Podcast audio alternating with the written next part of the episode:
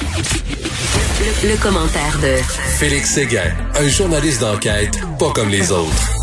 Alors, Félix, après, ça te tente-tu d'avoir de la tarte aux fraises? Il y a un, il y a un, un autre Québécois qui s'est fait Mm. pincer aux États-Unis. Oui, mais euh, pour euh, celui euh, dont on va parler dans cette euh, chronique-là, c'est aussi très sérieux. Puis il y a quelque chose qui est. Est-ce qu'on peut comparer ce type de crime-là? Probablement pas, mais c'est le problème, c'est qu'il vendait du fentanyl. Et euh, il, est, il est- il est vraiment sur le tableau de chasse du FBI puis de la DEA. Il s'appelle Arden McCann. Il est détenu à Montréal. Il a été arrêté. Et il va être extradé bientôt dans l'État de la Georgie, donc où se trouve Atlanta, pour subir un procès pour avoir exporté plus de 10 kilos de fentanyl. Tu sais, on a parlé, tu as chroniqué même là-dessus, sur les drogues qui tuent et qui Ben peuvent oui. se rendre légumes et qui peuvent se cacher dans des bonbons, justement. Ben, le fentanyl euh, en fait partie. Ça, c'est un gars de Saint-Bruno de Montarville. Alors, euh, s'il est reconnu coupable, là, euh, parce qu'il y a un mort en Georgie en raison des drogues qu'il a consommées. Alors, euh, le FBI aux États-Unis, la DEA l'ont identifié comme une des, une des têtes dirigeantes d'une organisation internationale Ah, oui. euh, non, non, c'est- c'est des fois, là, puis c'est Eric Thibault dans le journal qui écrit ça, des fois comme euh, Eric a comme des yeux puis des oreilles qui, qui s'ouvrent un peu partout quand il est question de ce genre de trafiquants-là. Et euh, ça n'a pas passé sous silence pour lui la conférence de presse. Alors, euh, un gars de 32 ans, arrêté avec 179 personnes, il travaillait sur le dark web et euh, c'est une enquête qui a été menée dans sept pays. Sept pays et ça s'appelle l'opération Disruptor. Donc, euh, bon, euh, euh, comment dire, déstabilisation Mhm. ou, euh, hein, de ce réseau-là. Voilà. Donc, c'est des, puis il vendait, il était connu sur le, sur le nom de Dr Xanax.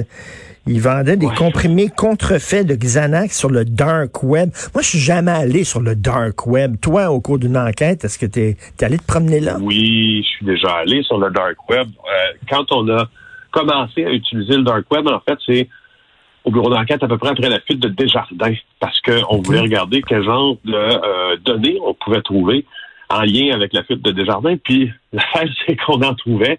Puis là, on a réalisé qu'on trouvait des jeux de données, des fausses identités qui avaient été volés à peu près à toutes les banques canadiennes possibles à imaginer. Mais, mais, mais c'est, quoi le dark web? En fait, le dark web, là, au fond, c'est assez simple parce que il faut toujours se faire l'image d'un iceberg, si tu veux. Le dark web, c'est l'image du iceberg que tu vois sur l'océan. Oui. Alors, tu vois évidemment, euh, tu vois sa pointe, mais tu sais que sous l'iceberg, il y a une masse beaucoup plus importante là, qui est euh, submergée, hein, qui est sous l'eau. Mhm. Alors, le dark web, c'est un peu euh, l'analogie du iceberg. C'est toute cette masse de données qu'on ne voit pas quand on navigue avec les moteurs de recherche visuels comme Google. Alors, il y a beaucoup, beaucoup de données sur le web. Il se fait beaucoup de choses. Puis la majorité des gens, monsieur, madame, tout le monde, ne les voit pas. C'est en allant sur le dark web qu'on les Mais est-ce voit. que c'est voit. difficile d'aller sur le dark web? Tu as besoin d'un code spécial et tout ça? Pas du tout, pas du tout. Ça te prend d'abord euh, un navigateur qui est capable de le faire, une connexion aussi qui est capable de le faire, qui est, qui est, qui est anonymisée. Hmm. Donc, euh, tu peux... euh, et puis, c'est pour ça, évidemment, parce que l'anonymat garantit quoi? Ben, garantit si tu as des idées retards euh, ou des idées euh, perverses illégales, ou si tu veux t'être, euh, tu veux en drogue, ou etc., de pouvoir le faire sous un avatar, puis euh, avec une euh, un VPN sécurisé, puis on te retrouvera pas. Alors, Et- là, tu peux ça, trouver- on te et tu- pas. C'est pas tout à fait vrai, là, mais, mais en principe, là, on te retrouvera pas. Alors, c'est pour ça que les pédophiles sont là, puis c'est pour ça que les vendeurs de drogue sont là, puis etc. Et euh, mais tu peux tout trouver, là. Tu peux trouver des armes à feu, tu peux trouver de la drogue, euh, tu peux trouver des images de porno euh, juvénile. C'est, c'est, c'est incroyable, c'est le souk, là. C'est vraiment n'importe quoi. Oui, c'est c'est ça, effectivement. C'est comme euh, le. Oui, c'est une, c'est une bonne analogie. C'est le souk aux c'est le souk aux objets illégaux. On avait essayé même nous. Euh, ben on avait essayé. On s'était fait proposer en fait. euh, on regardait pour voir tu sais, quelles armes illégales étaient en vente au Québec. Puis on s'était fait proposer de se voir remettre euh, au Tam Tam du Mont-Royal, donc là, près du parc euh, Jeanne-Mance, dans le parc euh, du Mont-Royal, les euh, un, un fusil. Euh, on avait à se présenter à telle heure la fin de semaine, puis il y avait une arme de poing avec le numéro de série effacé avec un silencieux qui nous attendait. Alors, on n'a pas, évidemment. On n'est pas allé de l'avant avec ça. Oh mais oui. pour te dire, tu sais, c'est pas, euh, c'est assez usuel ce genre d'affaires-là. Wow. Alors, euh, Alors, c'est comme un, autres, un marché aux puces underground. Tiens, plutôt que souk, je vais utiliser ça. C'est à moins de connotation euh, ethno-culturelle. Marché aux puces underground. Écoute, ouais, un peu ça. décision cruciale pour Nathalie Normando aujourd'hui. Et je te dis, on attend ça depuis longtemps. Ben oui. On dirait que ça fait une éternité. C'est aujourd'hui que Nathalie Normando pourrait être libérée des chefs d'accusation qui pèsent contre elle. Euh, tu sais qu'elle est soupçonnée d'avoir participé à un système de financement Mm. électoral occulte en échange de contrats publics. Ça fait quatre ans et demi qu'elle a été arrêtée par l'UPAC un jour de budget. Alors, euh, elle, il y a des co-accusés dans ça, évidemment. Hein? Marc-Yvan Côté, on Mm. s'en rappelle, Ben et oui. autres. Alors aujourd'hui, le juge va rendre sa décision au Palais de justice de Québec sur une deuxième requête dans son cas en arrêt des procédures pour délai raisonnable. C'est basé sur l'arrêt de Jordan. Euh, et euh, tu vois, si cette décision-là est rendue, euh, ben ça, ça, ça, ça vient clore l'affaire, c'est tout. Ça vient clore l'affaire. Et puis, un des dossiers, tu sais, il y a, y a deux choses dans ça. C'est que Mhm. c'est un des dossiers les plus importants du PAC, euh, un autre qui tombe. Mais d'un autre côté, on s'est toujours posé des questions sur la solidité de la preuve dans ces dossiers-là. On s'est toujours interrogé aussi sur le caractère sacrificiel, si tu veux, Ben oui. euh, pour Nathalie Normando de ce de cette arrestation-là. A-t-elle été l'agneau sacrifié? Euh, parce que ça, oublie pas que c'est la seule euh, élue du Parti libéral du Québec, la seule élue en poste là, qui a été arrêtée. Alors, toutes alors, les, tout, tous les, on le sait que tous les ministres sous Jean Charest devaient rapporter 100 000 pièces par année. C'était à condition pour euh, garder ton poste de ministre. On, on soupçonne, on soupçonne qu'il n'était pas toute seule à faire des affaires, à, à tourner des coins ronds, mettons. Ben, justement, et puis là, quand tu installes le système, puis là, il y a des ministres à ce qu'on appelait les ministres à 100 000, mais il y a aussi eu des ministres à 150 000, Ben là, oui. quand on découvert. Alors, quand tu installes ce système-là, euh, effectivement, c'est comme c'est comme une invitation à couper les coins ronds parce que l'argent, faut qu'il rentre. Alors, euh, alors c'est ça. On va attendre la décision aujourd'hui. Peu importe la décision, le DPCP pourra peut-être en appeler. Il va avoir 30 jours pour le Mhm. faire. Puis, euh, juste te rappeler les faits de la cause, là, huit contrats euh, octroyés par le gouvernement libéral en 2005 et 2010 qui seraient visés. Euh, donc, des contrats, puis qui auraient été euh, échangés, là, en échange de dons politiques. Écoute, d'un côté, ça fait quatre ans que ça dure. Là. À un moment donné, là, elle a le droit d'avoir un procès. Elle-même, elle voulait laver sa réputation puis aller en procès. Elle-même demandait un procès rapide. À un moment donné, quelqu'un aussi a le droit de gagner sa vie. Elle n'est pas indépendante de fortune. Donc, d'un côté, je peux comprendre Nathalie Normando tout à fait, puis elle qui n'est pas toute seule à avoir fait ça sûrement. Mais de l'autre côté, t'imagines si on dit, ben c'est correct, c'est fini. Le, c'est, ça va pas aider le cynisme de la population en disant, finissent toujours par s'en sortir. Tu sais, les, les, les méandres du système de justice sont incroyables. C'est incroyable comment tu peux pendant longtemps euh, de, de te, te présenter devant le tribunal aussi avec des arguments différents. Tu l'as souligné toi-même.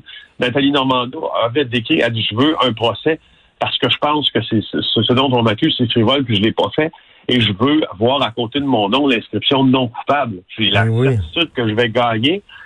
Et là, elle passe de ça à euh, une demande d'annulation pour des délais déraisonnables, donc un arrêt de Jordan. Donc, elle est obligée, au fond, de passer, de vouloir absolument laver son nom euh, d'une aura d'incertitude qui va rester si le procès cesse en raison de délais judiciaires là, autour, justement, euh, de son nom. Alors, c'est pas facile. Non, hein, de non, non, dépatouiller pas facile. Écoute, euh, si vous voulez vous divertir et vous aimez la lutte, au lieu d'aller voir la WWF, allez donc au conseil municipal de Saint-Adèle. Tiens, on en écoute un extrait. Monsieur Lafont, on vous demande de sortir. Ouais, mais tout. Monsieur Lafont, on vous demande de sortir. Oh, madame. Je vais, je vais, je vais lever l'Assemblée, puis je vais continuer à vous écouter après. Là, j'ai pas de problème, mais je vais demander de lever Est-ce que l'Assemblée, puis on peut va appeler la continuer à... on lève l'Assemblée. On lève l'Assemblée, mais je vais écouter les citoyens dans la salle. Écoute, la chicane a pogné, la bataille, toi, il y a un conseiller qui est expulsé, il voulait pas sortir, il revenait à sa table, le gardien de sécurité qui s'est battu avec. C'est incroyable. C'est Stéphane Sinclair qui rapportait dans le journal. Allez voir la vidéo aussi sur le web de ça. Vous avez entendu l'audio. Mais là, moi, je me, je me rappelle les vidéos dont on rit beaucoup qui nous viennent de, de Minsk. oui, oui, oui, oui. Je me souviens, je me souviens, moi, à un moment donné, euh, je me souviens, c'est ça, comme c'est au Parlement, je m'en aux Philippines, ou je sais pas trop quoi, qui se donnaient des coups de poing sur la gueule, les, les ministres, puis les, les députés. mais, mais là, c'est ici, là, c'est chez nous. Oui, oui, c'est ici, puis le gars a vraiment été, le conseiller municipal a été plaqué au sol par les agents de sécurité. Euh, puis là, bon, ben, écoute, je te ferai pas je ne ferai pas, là, disons, le, le, le, le détail de, tous les griefs du conseiller municipal à l'endroit du conseil, mais bref, la, la séance vire mal, tout le monde euh, s'interrompt, il y a des points à l'ordre du jour, il y en a beaucoup, il y en a en litige. Le conseiller en question, qui s'appelle M. Lafont, euh, il veut pas arrêter de parler. La mairesse de Saint-Adèle, Mme Briand, veut qu'il arrête de parler. Ça se finit, tu comprends? Qui est plaqué à terre, puis qu'on l'amène. Il va poursuivre la ville euh, pour atteinte à la réputation, déposer une plainte à la SQ, mais coudons, euh, je te dis, euh, si tu veux un bon siège, là... Je, ne, je ne savais pas que ça brassait comme ça à Saint-Adèle. Je pensais que c'était une petite ville tranquille. mais ça, c'est une chose, hein. si tu allais dans tous les conseils municipaux de certaines ah petites villes, tu verrais des trucs hallucinants je te jure, là, pour avoir couvert quelques-uns, puis m'en rappeler, là, d'abord, tu as des personnages euh, dont, euh, tu sais, je ne peux pas dénigrer l'exercice démocratique euh, de, la, de, de, de, la vie démocratique municipale, du conseil municipal et tout ça. Mais écoute, non, non, il y a des gens qui sont abonnés là. Il y a ben oui, ben oui, on sait, on sait comment ça fonctionne, puis surtout dans les petites villes, c'est tout le temps les mêmes qui vont au conseil municipal. Puis là, quand ils ont enfin le micro, là, je te dis qu'ils lâchent pas là. Hein, oui, c'est ça. Puis comme disait Michel Arsenault là, pour prendre une de ces analogies que j'adore toujours, là, l'ancien président FTQ, il, il rock du vieux sûr là. là, tu sais, il, parle, puis il parle, puis il parle. Puis vous vous rappelez, en 82, je vous l'ai dit, puis là, on est en 2002. Ça En tout cas, bref, euh, allez voir ça sur le site du journal. Puis euh, en fait, semaine, peut-être plus que je sais que tu... Tu sais, on adore le documentaire, hein, ben les deux. Euh, je sais pas si tu as vu le docu Challenger. non. Oh, C'est quoi? Il faut que tu ailles voir ça. C'est quatre épisodes sur l'explosion de la ah, de, la navette Challenger. Oui, oui, oui. C'était le premier vol, tu te rappelles, euh, dans lequel il y avait des civils, en guillemets. Ben, il, y avait, il, y avait une, il, y avait, il y avait une enseignante, entre autres, ça avait frappé tout le monde, là, euh, qui était là. Je me rappelle clairement de ben ça. Elle a explosé tout de suite après son, son, son, son départ, quand les, les, les fusées euh, se sont séparées. Puis ça, ça, après ça, il y a eu des enquêtes publiques qui ont finalement pointé vers une grande culture du secret. Puis finalement, la NASA, euh, les meilleurs scientifiques presque au monde qui en faisaient partie, n'a pas toujours accès, euh, n'a pas toujours preuve, disons, du, du préoccupation de sécurité là, à toute épreuve, mais c'est super bon parce que, tu sais, je veux dire, moi, je suis resté marqué par ça. C'est un des trucs, d'ailleurs, qui m'a, je pense, qui m'a amené vers, vers, vers, vers le journalisme parce que je, je, je tu sais, quand tu vois des images comme ça d'une ben oui. au décollage, devant les parents de, des gens qui sont là, je me dis, ça nous forçait à vouloir comprendre. Puis dans ce documentaire-là, sur quatre, sur quatre épisodes, on comprend bien ce qui s'est passé. C'est bien fait, c'est bien joué. Ben, je euh, vais regarder ça, bien sûr. Et toi, tu regarderas le Social Dilemma si tu l'as pas vu, qui est vraiment, qui pose des questions euh, fondamentales sur les réseaux sociaux. Merci. Bon week-end, Félix Séguin. Avec plaisir. Merci beaucoup. Salut. Alors, c'est, allez voir le vidéo, là, de, justement, du conseil municipal de Saint-Adèle. On a regardé ça tantôt avec euh, Hugo Veilleux, là, le recherchiste de l'émission. Puis, bon, ça peut être c'est un peu drôle. Mais c'est vrai dans des conseils municipaux de, de ces euh, de ces petites villes-là, des, des, des, villages, des fois, il y a des personnages colorés, mettons des chicanes de voisins, des chicanes entre conseillers, puis ça vire mal. C'est une foire d'empoigne, en tout cas. Là. Tout ce qui manque, c'est la musique de Benny Hill, tiens.